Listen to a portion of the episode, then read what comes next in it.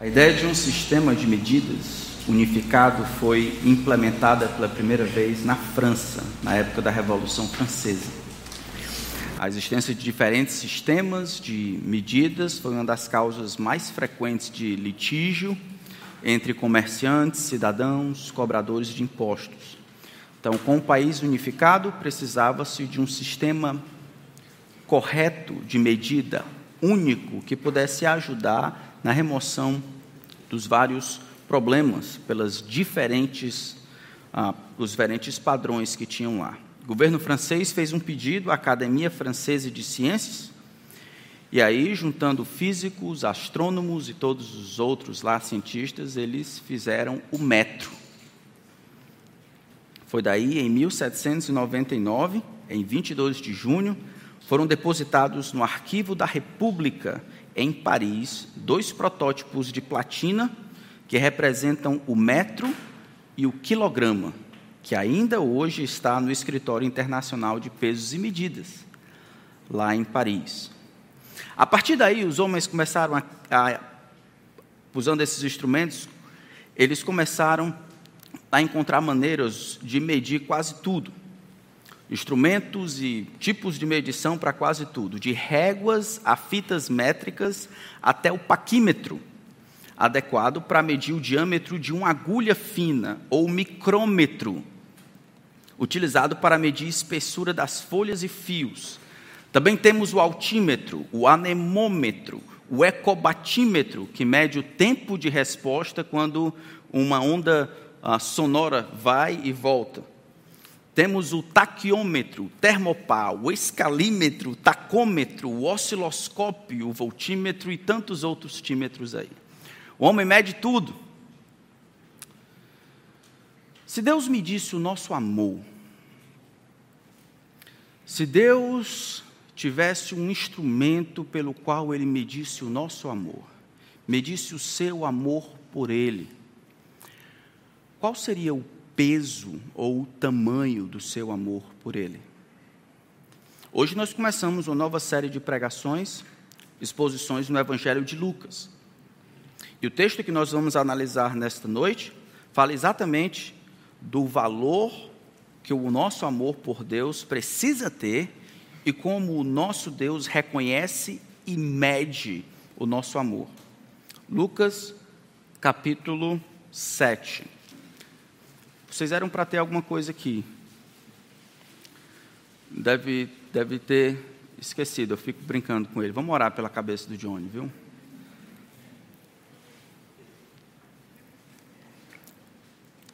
Lucas capítulo 7. A partir do verso 36, diz assim a palavra do grande Deus. Um dos fariseus convidou Jesus para que fosse jantar com ele. Jesus, entrando na casa do fariseu, tomou lugar à mesa. E eis que uma mulher da cidade, pecadora, sabendo que ele estava jantando na casa do fariseu, foi até lá com um frasco feito de alabastro, cheio de perfume. E estando por detrás, aos pés de Jesus, chorando, molhava-os com as suas lágrimas e os enxugava com os próprios cabelos. Ela beijava os pés de Jesus e os ungia com o perfume. Ao ver isso, o fariseu que o havia convidado disse consigo mesmo: Se este fosse profeta, bem saberia quem é esse tipo de mulher e que ela é uma, esta que está tocando nele, porque é uma pecadora. Jesus se dirigiu aos fariseus e lhe, e disse: Simão, tenho uma coisa para lhe dizer. Ele respondeu: Diga, mestre. Jesus continuou: Certo credor tinha dois devedores. Um lhe devia 500 denários e o outro devia 50. E como eles não tinham com que pagar, o credor perdoou a dívida de ambos. Qual deles, portanto, o amará mais? Simão respondeu: Penso que é aquele a quem mais perdoou. Jesus disse: Você julgou bem. E voltando-se para a mulher, Jesus disse a Simão: Você está vendo essa mulher?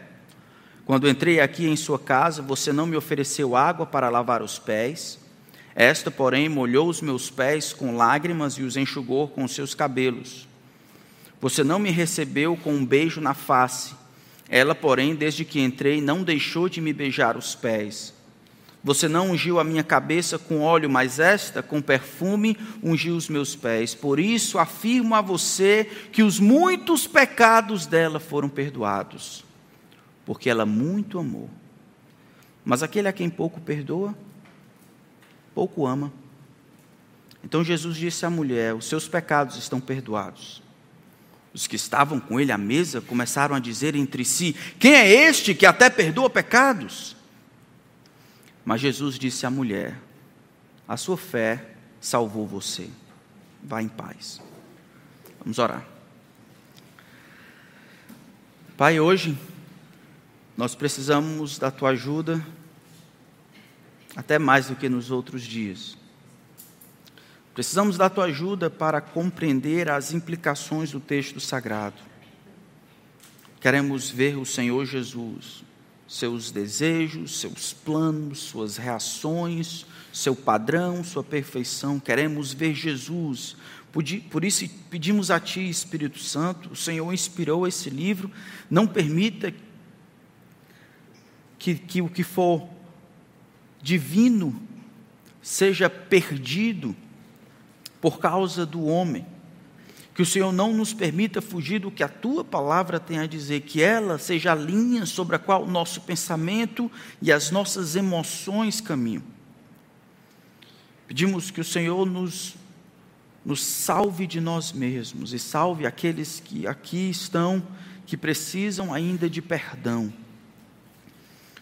Que ao final desse tempo o Senhor receba a glória que merece. Que o Senhor nos mostre o tamanho do nosso amor e nos leve às decisões que precisamos tomar de acordo com isso. Em nome de Jesus nós oramos. Amém. A série que nós começamos, baseado no Evangelho de Lucas, chama-se Inversão de Valores. E a cada vez que nós abrirmos a Escritura, nós vamos ver que essa é uma das coisas que Lucas tenta fazer. Tudo no Evangelho é a respeito de Jesus, mesmo aquelas histórias em que ele parece não ser o protagonista. Tudo é a respeito de Jesus, a sua identidade e o seu ministério, as suas realizações e o seu caráter, suas perfeições, suas atitudes. É o que Jesus está fazendo. Por isso que o nome de Lucas é o Evangelho de Lucas. O Evangelho fala de uma pessoa, Jesus de Nazaré. No texto que nós vemos nessa noite, Acontece que este Jesus, que é o Evangelho, ele aparece no meio desta cena com esta mulher. Ao final dessa história, vai ser apresentado quem é Jesus. Quem é este Jesus que consegue perdoar os pecados? No meio do caminho, no entanto, Jesus vai falar sobre uma maneira de verificar o amor das pessoas por Ele. De alguma forma, em Cristo, Quanto mais você acrescenta no débito, mais você acredita na graça. E a compreensão da graça que perdoa resultará em amor, e o amor resultará em ações enérgicas para com Jesus. Esta é uma verdade grande, mas essa verdade precisa ser lembrada por nós. No reino de Deus, na percepção que Jesus dá a respeito da vida, no valor que Jesus dá a respeito da vida, do amor, do correto, da graça, em Cristo, quanto mais você acrescenta no débito, o nosso pecado, mais você acredita na graça, porque ela sobe quando tem mais pecados para perdoar. E a compreensão dessa graça, inevitavelmente, vai produzir amor, porque amor é consequência e não causa. E esse amor vai ser provado pelos frutos que ele produz. Nós vamos olhar todos esses movimentos nessa narrativa. Preciso dizer, no entanto, que amor não se mede inicialmente pelo simples respeito por Jesus. Se a gente olhar aí no versículo 36 em diante, a apresentação dessa história é muito simples. Um fariseu está lá, inicialmente a gente não sabe o nome dele, mas na frente a gente vai saber que o nome dele é Simão, que era um nome comum. O fariseu está lá e ele convida Jesus, ele convida o rabi Jesus, e ao fazer isso, ele demonstra respeito e educação por Jesus. Ao convidar Jesus e providenciar todo o banquete para Jesus, ele comprova que de fato respeita Jesus. Mas na frente, no versículo 41, desculpe, versículo 40, ele chama Jesus de mestre. No entanto, toda essa, essa habilidade que ele tem para demonstrar educação e respeito para com Jesus esconde o real motivo do seu coração em trazer Jesus para perto. E a indisposição que esse homem tem de se dobrar a de fato quem é Jesus. A sua educação, ela esconde a hipocrisia. E o seu respeito por Jesus esconde a sua incredulidade. Ainda hoje as pessoas, elas dizem que amam Jesus, mas elas detestam o cristianismo que Jesus parece que inventou. Mahatma Gandhi, por exemplo, dizia que amava Jesus, mas detestava o cristianismo que Jesus havia instaurado. As pessoas não sabem o que fazer com Jesus. É muito difícil, mesmo aqueles que não creem na verdade da Escritura, falarem mal a respeito de Jesus. Mesmo os descrentes, ateus, eles vão dizer: ah, Jesus foi um bom mestre. Jesus não, não foi uma pessoa leviana, não foi um embusteiro. Não, Jesus foi uma pessoa honesta, um bom rabi, ensinou o amor, ensinou a verdade, ensinou compaixão, ensinou misericórdia. Jesus fez isso.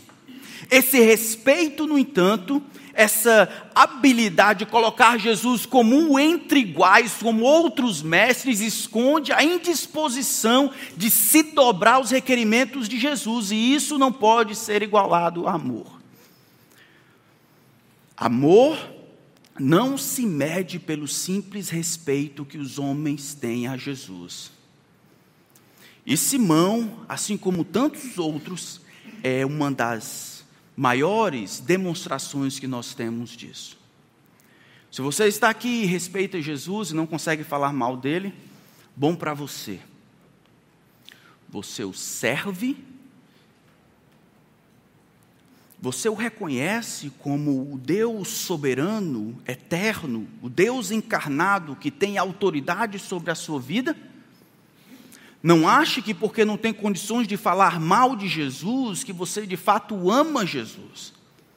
Amar é muito mais do que isso. O texto apresentando a história diz que enquanto Jesus está à mesa, uma mulher, versículo 37, da cidade, e aparece uma palavra aí, pecadora, um, texto, um termo muito estranho para introduzir alguém. Já pensou? Ó, oh, isso aqui é o, é o Johnny, ele é um pecador. Ninguém apresenta assim as pessoas, né? Esse aqui é fulano de tal, ele é pecador. Nesse caso aqui, o termo pecador se transformou numa, num uso, num clichê para prostituta. Dizer que ela era uma pecadora era dizer que ela estava envolvida em pecado de imoralidade. O texto parece sugerir que ela é conhecida pela cidade inteira, porque na hora em que ela entra dentro da casa de Simão, Simão já sabe. Ele saberia que esta mulher era uma pecadora. Parece que ela era conhecida de muita gente. Maneira como se vestia, estava lá, era conhecida da cidade. O texto diz que ela escuta que Jesus fora convidado, que ele estava jantando na casa de Simão. Isso é importante. É importante porque quando Jesus, o mestre ou qualquer mestre, estava ensinando e alguém convidava esse mestre, todo mundo que estava junto, a audiência era convidada junto. Era deselegante, mal educado não convidar apenas o mestre, não convidar o rabi. Essa mulher, no entanto, ela não estava junto com Jesus no momento em que o convite acontece. Ela estava fora, ela escuta que Jesus está lá, e aí surge uma descrição completamente estranha da atitude desta mulher. Ela tem um vaso de alabastro, um perfume caro, ela vai, versículo 38, ela vai por trás. Naquela época as pessoas não tinham mesas, não sentavam assim, era alguma coisa no, no, no, meio, um tapete, as pessoas se encostavam sobre o lado, às vezes colocavam um travesseiro aqui e os pés ficavam para fora. Era assim que Jesus. Então, por isso que ela chegou por trás, Jesus estava conversando, ela tem um vaso de alabastro, e ela se prostra de maneira reverente e ela começa a chorar. A descrição no texto original é como ela, se movida por grande ah, compaixão ou arrependimento, por grande emoção, por algo que Jesus havia feito no passado a ela, ela está lá. E ela começa a chorar. A sequência é que ela chora, e enquanto chora, ela soluça, e ao soluçar, as lágrimas caem nos pés de Jesus. Jesus, naquela época, não andava de tênis, acreditem ou não. Ele andava naquela, naquele areal ali da Palestina. O que, é que acontece quando se tem água e areia fina? Pois é. E ela percebe então que está sujando os pés de Jesus, porque o que era talvez marrom agora está ficando preto. E ela toma a atitude de limpar os pés de Jesus com os seus cabelos. Ela se coloca como serva de Jesus, como alguém insignificante diante de quem é Jesus. Ela quebra todos os protocolos daquela sociedade. Ela é uma mulher ela é uma mulher pecadora, ela é uma mulher que não foi convidada, ela é uma prostituta, ela está tocando Jesus, ela está enxugando os, os, pés de Jesus com os seus cabelos. Ela quebra absolutamente tudo. Eu quero que vocês imaginem a cena, de repente todos os olhos se fixam nela, nesta mulher pecadora. E aí, este homem que convida Jesus, que demonstra respeito e educação por Jesus, o seu olhar que verifica é um olhar que julga. Ele diz no verso 39, ele diz consigo mesmo: se este homem fosse profeta, bem saberia que tipo de mulher é esta que está tocando nele, porque ela é pecadora. No texto original, no grego, normalmente existem três maneiras de construir essas condições, essas, palavras, essas frases que começam com si. Se ele fosse profeta, bem saberia que tipo de mulher é. É uma, é uma, é uma construção que começa com si, uma, uma frase condicional. Existiam três maneiras. E essas maneiras diferentes vão demonstrar a intenção do interlocutor. Por isso que eu estou dizendo isso. A primeira mais comum é a, a chamada primeira classe. Mateus 12, por exemplo, Jesus está expulsando demônios, as pessoas olham e diz: "Ah, ele está expulsando demônios pelo poder do Beelzebul". Jesus disse o quê? Se eu expulso demônios por Beelzebul, quem expulsam, por quem expulsam vossos filhos? A condicional de primeira classe é aquela condição que a gente toma como verdade só para ajudar na argumentação. Isso é, Olha, vocês estão dizendo que eu expulso demônios por Beuzebu. Tá, tá, tá. E vamos, vamos dizer que eu até faça. Mas se eu faço isso por Beuzebu, por quem expulsam os filhos de vocês? A segunda, ou a terceira classe, é aquele que aparece em Marcos 5, 28. É aquela, aquele desejo de que eu não sei se vai acontecer, mas eu anseio para que aconteça. Acontece em Marcos 5, 28, quando a mulher que está sofrendo de hemorragia, deseja tocar Jesus. O que ela diz? Se eu ao menos tocar, eu ficarei curada. Ela não sabe, mas ela tem a expectativa e o desejo. Isso tudo, irmãos, é feito de uma maneira onde o modo, o modo verbal e algumas partículas ao redor. Por isso que o grego é lindo.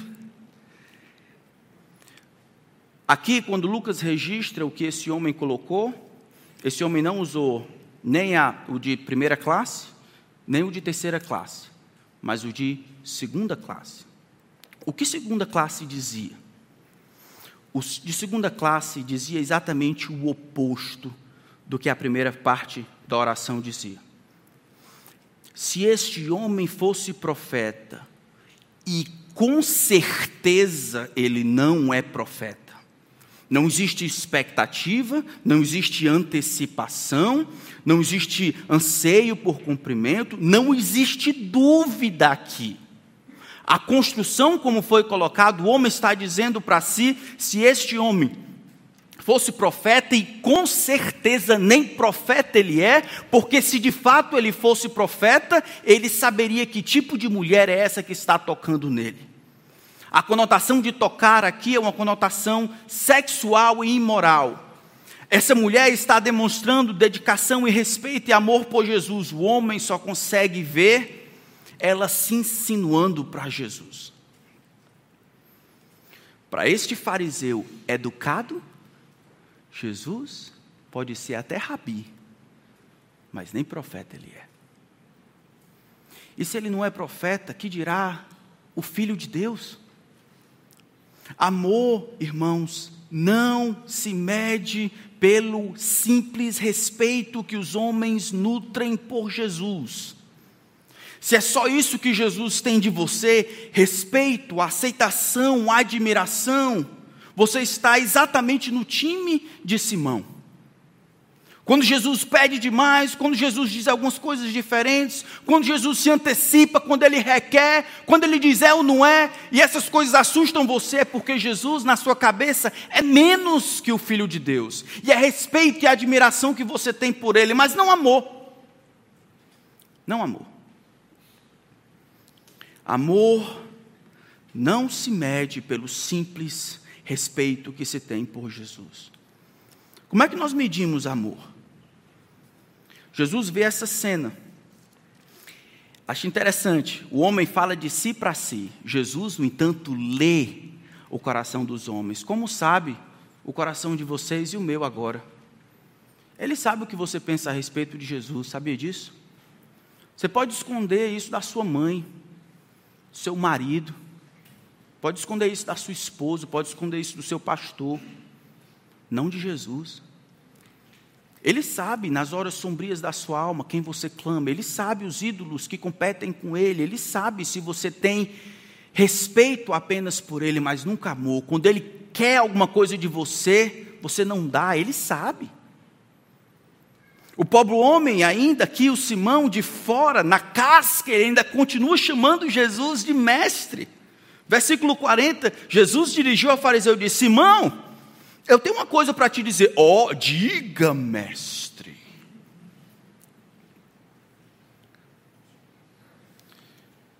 O homem, pela sua educação,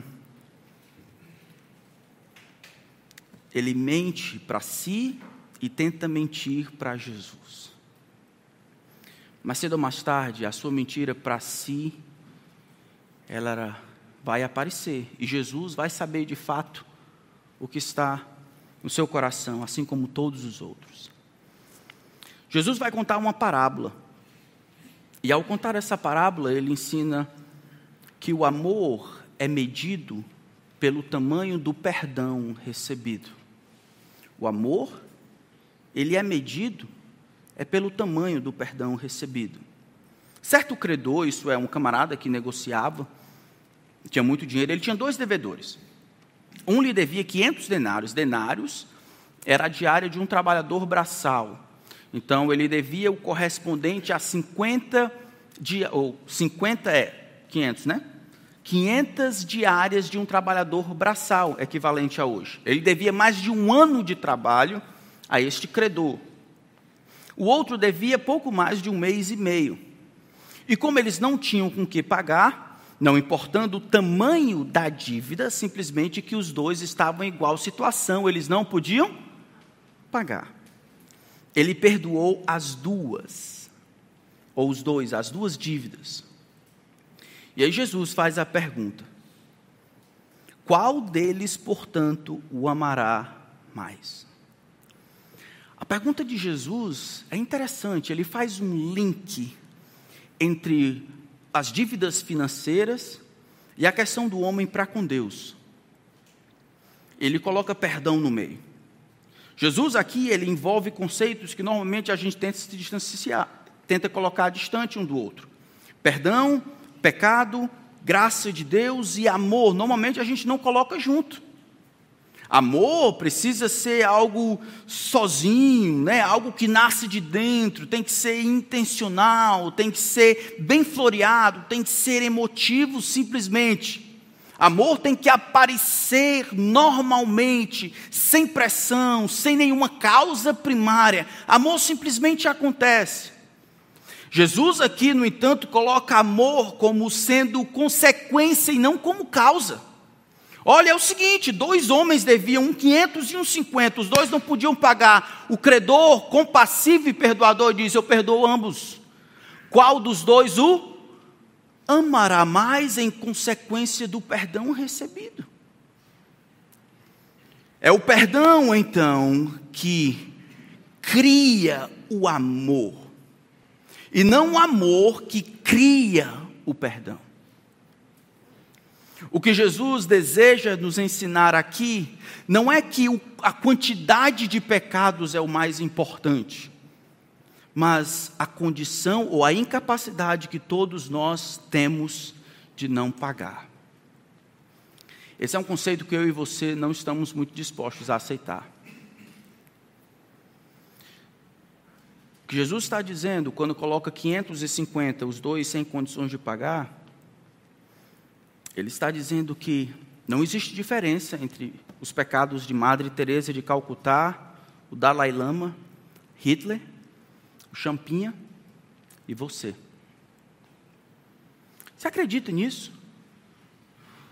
Diante dos olhos daquele que tudo vê, a questão não está nas pontas, a quantidade de pecados que foram feitos, mas na impossibilidade que as pessoas têm, tendo pecado, contrair uma dívida infinita e estão debaixo do mesmo condenação, dentro do mesmo barco, sem condição, impossibilitados de pagarem a dívida.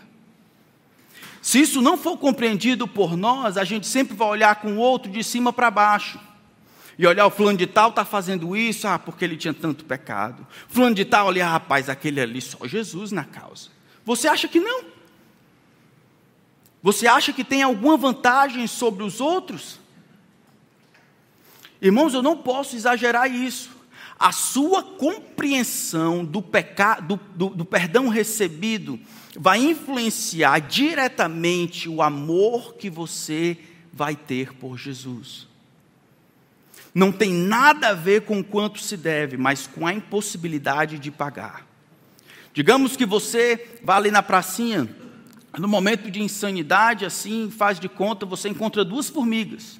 E você diz à primeira, ei, eu quero que você pegue aí o próximo caminhão que passar, bote nas costas, leve lá para o Amazonas. Aí você piga para outra formiga, ei, você, eu quero que você pegue o próximo avião que está lá e leve ali para Maracanaú. Qual é a vantagem da que tem que levar um caminhão para o Amazonas tem sobre a que tem que levar um avião para Maracanaú? Qual é a vantagem? Porque, independente do peso que estaria sobre elas, as duas não têm capacidade de fazer essas coisas.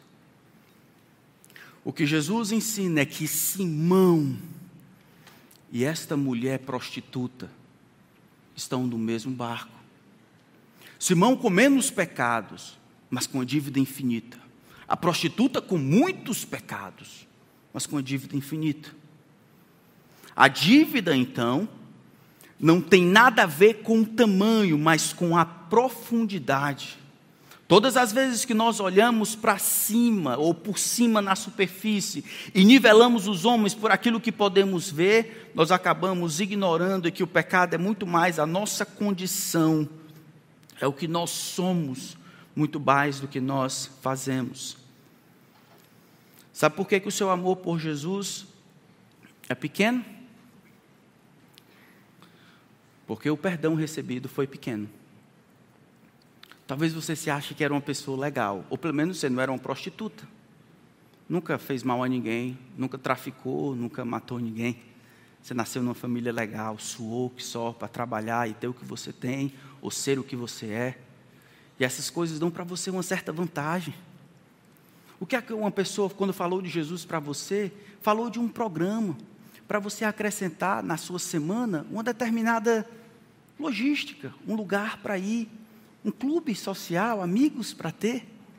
Mas ele não transformou você porque você não precisava tanto de transformação, ou precisava de, de conversão ou de perdão.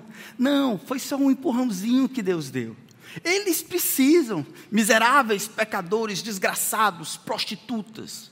Eles precisam, mas eu, não, preciso tanto assim, não.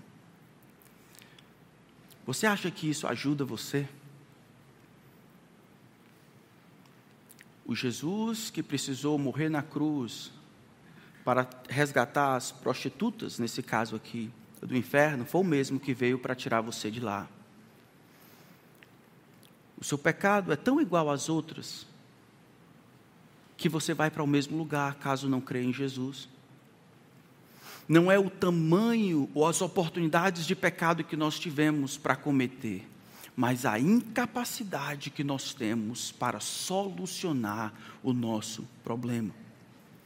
Simão está relacionando a grande quantidade de pecado, quando na verdade ele deveria considerar a profundidade de cada pecado. Jesus pergunta para ele: Simão, qual você acha que amará mais? A quem muito foi perdoado? Jesus diz: Você julgou bem. Isso é, o link está certo. Amor é medido pelo perdão recebido. Mas aí, alguém pode dizer: Ah, pastor, agora eu sei a razão porque que eu amo tão pouco Jesus. Agora eu sei a razão porque o culto é chato e ler a Bíblia é uma desgraça. Por que, que eu, eu tenho que fazer tanta, tanto esforço para cuidar dos meus irmãos? Eu, eu, eu preciso, eu, agora eu sei, finalmente, eureka. Eu sei por que, que o meu amor por Jesus é fraco. Por que, que eu não sirvo os outros, mas amo ser servido? Porque a única coisa, sacrifício que Jesus tem de mim é o domingo à noite. Agora eu sei, finalmente agora eu sei. Eu sei que o meu amor por Ele é pequeno, é porque eu não era tão ruim assim. E assim poucos pecados foram perdoados. O que é que eu posso fazer? Eu tenho culpa de não ser tão ruim? Ora, eles têm culpa, eu não tenho culpa de ser ruim. Eu não tenho tanta culpa de ser ruim, não tinha tanto pecado. Jesus só me deu uma ajudinha, então eu fui perdoado pouco. Então, sendo perdoado pouco, essa é a razão porque eu amo pouco Jesus. Aqueles drogados, traficantes, aqueles ali, quando eles amam Jesus, eles vão fazer tudo por Jesus, é claro. Tinha muito pecado, eu não tinha. Cresci numa família boa, tive tudo lá. É isso, irmão. Amor é medido pelo perdão recebido, não pela extensão da dívida, mas pela dimensão da dívida, não pelos números dos pecados, mas pela profundidade da ofensa, não pela quantidade de desventuras, mas de você estar morto em seus delitos e pecados e precisar de Jesus. Não na sua condição de acertar, mas na sua incapacidade de agradar a Deus. Você não ama tanto Jesus, de acordo com Ele? Porque você não tem compreendido o tamanho da dívida que Jesus pagou. E a menos que você se arrependa, e modifique a sua compreensão, Jesus só vai ter o que ele tem hoje. E você vai achar, eu, eu tenho muito para Jesus. Eu, eu, eu...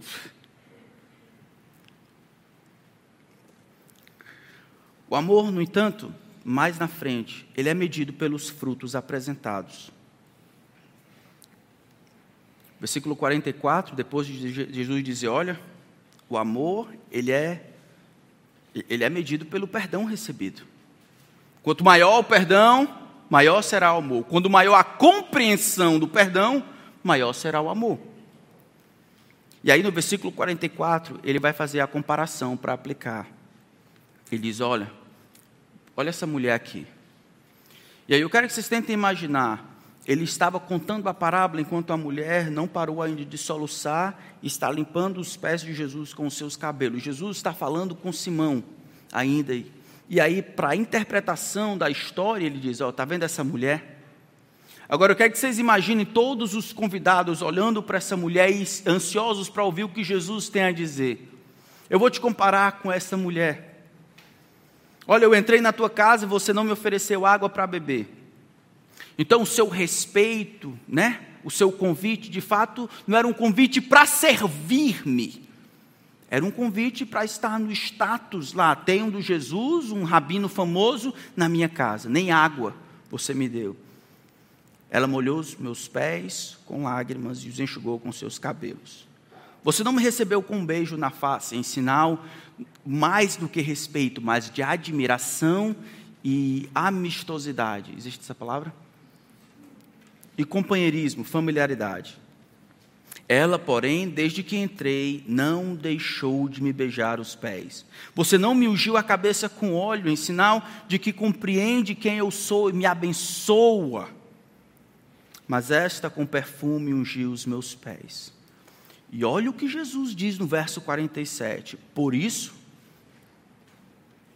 eu afirmo, eu digo a verdade com todas as letras, que os muitos pecados dela, ela era mulher que devia 500 denários, os muitos pecados dela foram perdoados, porque ela muito amou. A gente precisa entender esse porquê aí. O porquê tem duas noções. A primeira noção é o porquê o pastor Tiago não liderou a música hoje porque sua voz não serve nem para tanger boi. Pronto. O porquê aqui é uma razão. Por que, que o pastor Tiago não liderou a música? Porque ele não nasceu para isso. Porquê, uma razão. Não é essa aqui.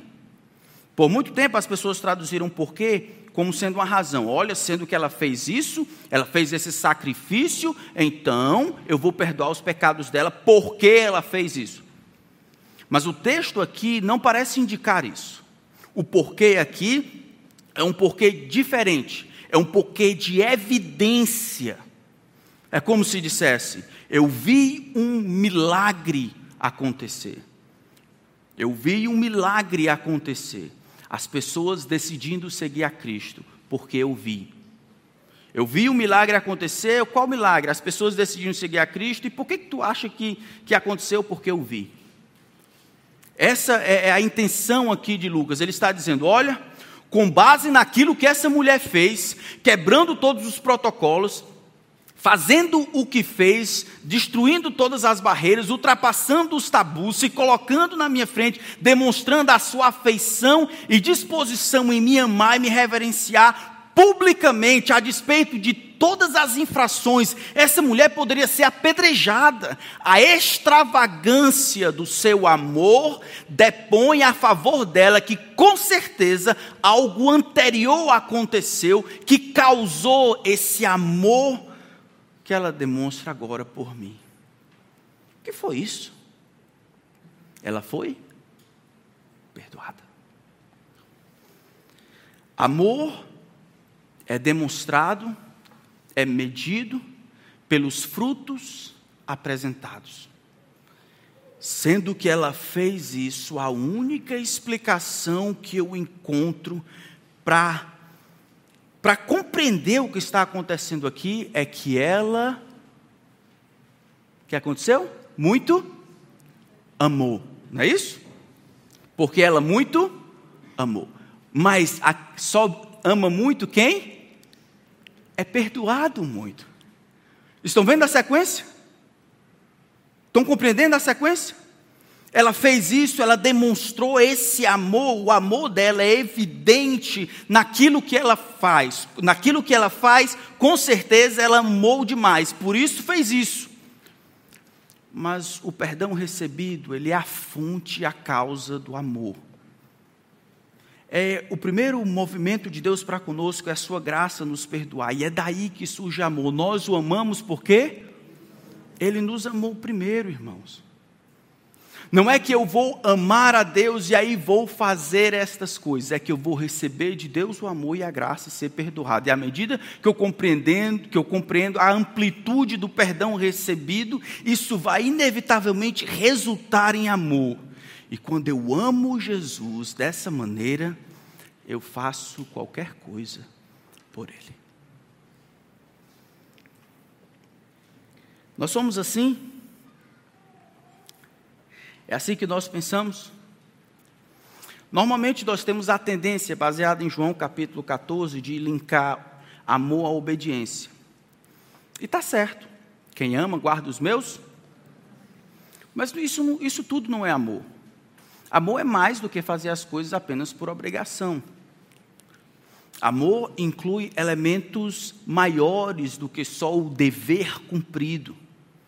Amor inclui aqueles movimentos interiores mais fortes da vontade em direção a Jesus. Amor exige uma certa, não exige, ou se demonstra tantas vezes em certa extravagância para mostrar o apreço e o amor por aquilo que amamos.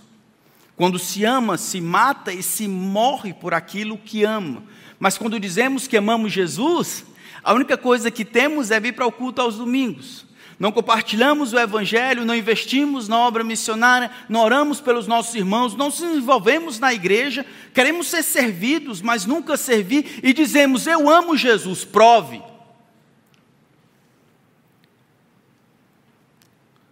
Dizer não é dizer nada. A mulher não abriu a boca para falar absolutamente nada. A mulher simplesmente se derrete em lágrimas e demonstra, fora de todas as convenções sociais, amor por Jesus. Jesus está vendo? Ela, ela o amou, ela amou de verdade, porque ela recebeu perdão. É por isso que ela fez isso. Seus, pe seus pecados foram perdoados, e por isso ela muito amou. Você ama Jesus, meu irmão? Você acha que ama Jesus? Hein, minha irmã? Você ama Jesus? Ama mesmo? O que, que esse amor por Jesus faz você fazer? Que não seja no quadradinho. Qual é?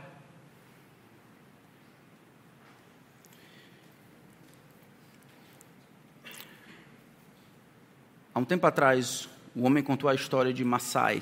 Massai era um índio e ele encontrou o evangelho na esquina. Eu já contei essa história uma vez. Massai, que eu vou chamar ele de José, a primeira coisa que ele percebeu foi que Jesus o havia mudado de dentro para fora. E aí, nessa disposição, ele voltou à sua tribo para falar de Jesus. E ele bateu de porta em porta, dizendo para todo mundo a respeito da cruz e a respeito de Jesus. Ele não imaginava que aquela disposição de falar de Jesus seria recebida e respondida com violência. O povo, quando viu que Jesus estava indo de encontro aos ancestrais, pegaram Massai José e bateram muito nele. Trouxeram ele para fora da vila, deixaram ele como sendo morto. José conseguiu sobreviver, ele se arrastando, ah, saiu de dentro do bueiro que haviam deixado dele, e lá e ele pergunta para si: eu só, será que eu esqueci alguma coisa? Eu tenho que voltar para a tribo. Eu tenho que falar para ele. Só pode ter sido isso. Eu esqueci alguma coisa. E ele volta e ele tenta falar de Jesus mais uma vez. Olha, calma, eu, eu quero dizer para vocês: esse Jesus, Deus, ele enviou o seu filho, seu nome é Jesus, e ele pode de fato perdoar os pecados dos homens. Dessa vez, até as mulheres e as crianças entraram ali no negócio. Essa história é real, irmão, aconteceu 17 anos atrás. Bateram muito nele. Dessa vez, para ter certeza que ele estava morto, colocaram ele dentro de um bueiro. Ele acordou depois de uma semana ele vai contar a história depois que tinham perdido, nessa época ele tinha perdido 7 quilos. E aí ele acorda, e o que ele pensa? Eu tenho que voltar para a vila. Eu, eu tenho que falar de Jesus a esse povo. E ele retorna para a vila. Dessa vez não deixam nele abrir a boca, ainda ele está vindo. Ele diz: Lá vem o louco.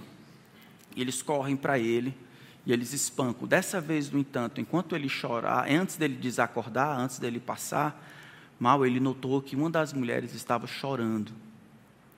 Ele acordou, então, depois de duas semanas, toda a aldeia havia sido convertida. O que ele fez foi loucura. É isso que o amor por Jesus fará alguns homens e mulheres fazer. Nós temos uma visão errada a respeito do amor por Jesus e a respeito do cristianismo. Definimos o cristão por aquele que não faz, ele não bebe, ele não fuma, ele, ele não vai para a festa, ele não se relaciona sexualmente antes do casamento, ele não, ele não. Essa nunca é a visão. Embora hajam as restrições da parte de Deus para experimentarmos a vida, a maneira como Deus descreve os cristãos é muito positiva.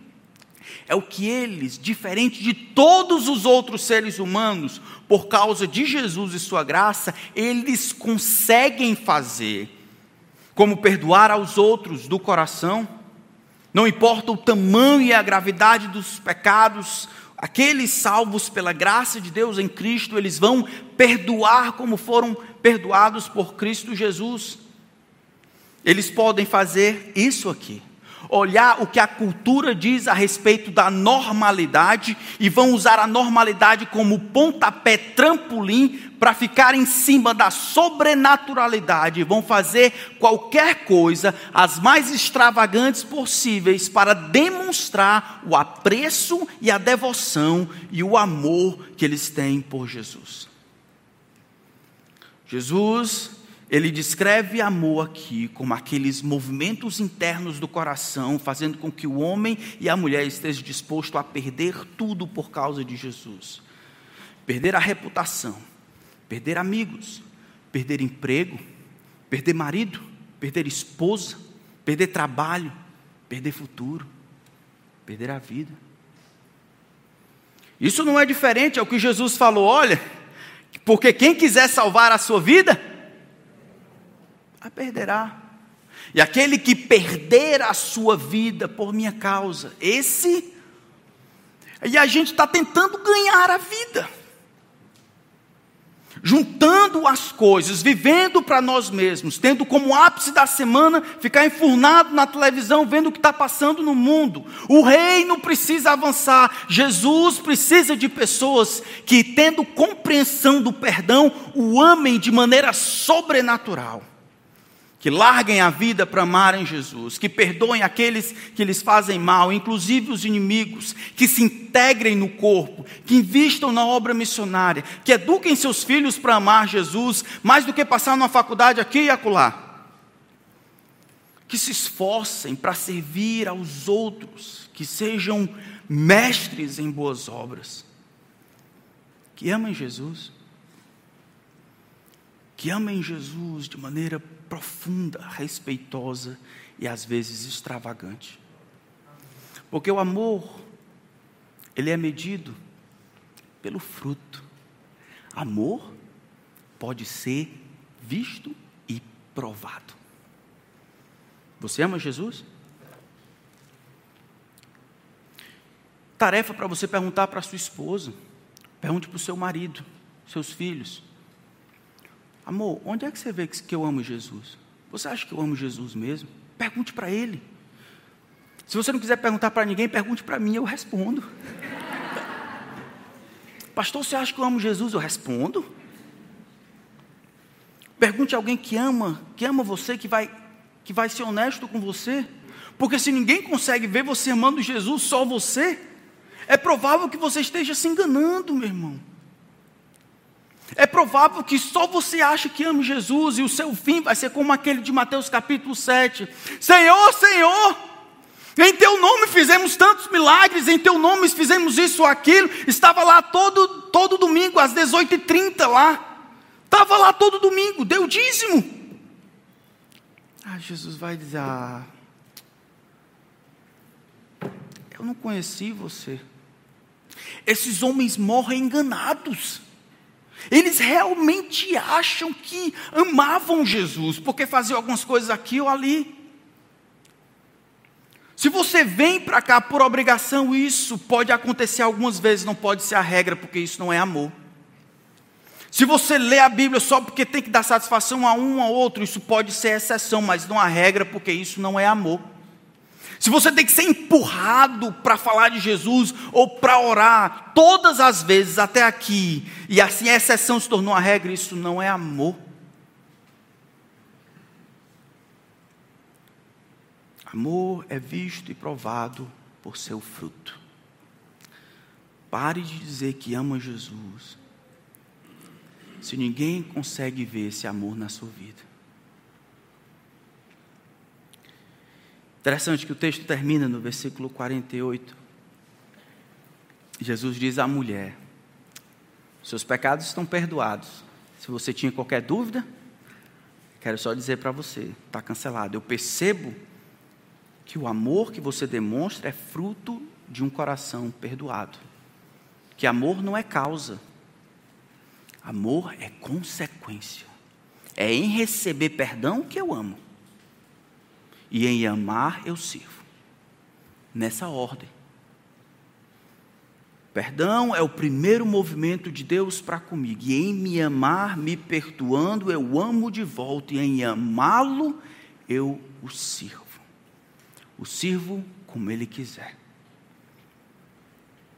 Os que estavam com ele à mesa, verso 49, perguntam: Quem é este que até perdoa pecados? Interessante, a gente olha, era exatamente essa questão que o Simão tinha, né? Se esse homem soubesse quem é essa mulher, se ele fosse profeta, saberia e tal. Ele nem sabe. Só quem pode perdoar pecados é Deus. O homem convidou Deus para jantar. E permaneceu incrédulo. Era aquela prostituta, pecadora, que viu Deus de longe e procurou e cavou espaço entre as brechas para demonstrar preço. Essa é que foi perdoada. O homem não sabe, mas ele ignorou a possibilidade de finalmente estar bem com o próprio Deus. Vai, Jesus diz à mulher: a tua fé salvou você. Será que alguém aqui tem fé para ser salvo hoje? Eu queria perguntar àqueles que estão aqui, que talvez não sejam convertidos, isso é, não estão seguindo Jesus, acham que estão, ou achavam antes. Eu preciso dizer para vocês, conforme a Escritura, que a menos que vocês creiam que Jesus de Nazaré é o Filho perfeito de Deus, e em ser perfeito, ele morre numa cruz para pagar a dívida que você, não importa se muito ou pouca, não consegue pagar. E a sua única esperança é confessar os seus pecados, arrependido, e como esta mulher se humilhar na presença de Jesus, clamando por misericórdia. Esta é a sua única esperança. Aqueles que estão entre nós, que acham que são convertidos, eu queria ver o seu amor, irmão. Eu queria ver a seu amor, irmã demonstrado não na normalidade, mas no sobrenatural.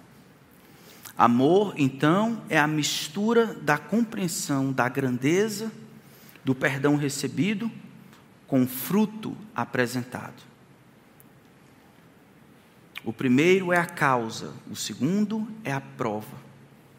O perdão gera o amor por Cristo, e o fruto prova o meu amor por Ele.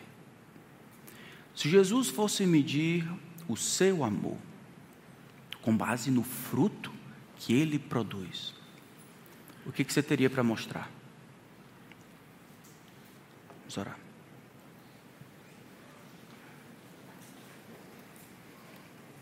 Pai, o Senhor nos criou de uma maneira que nós não simplesmente vemos e observamos as coisas, nós nós julgamos todas as coisas, nos aproximando ou rejeitando. Pai, é, Eu acho que alguns aqui, eles não têm amor por ti. Eles estão envolvidos em religiosidade, como Simão.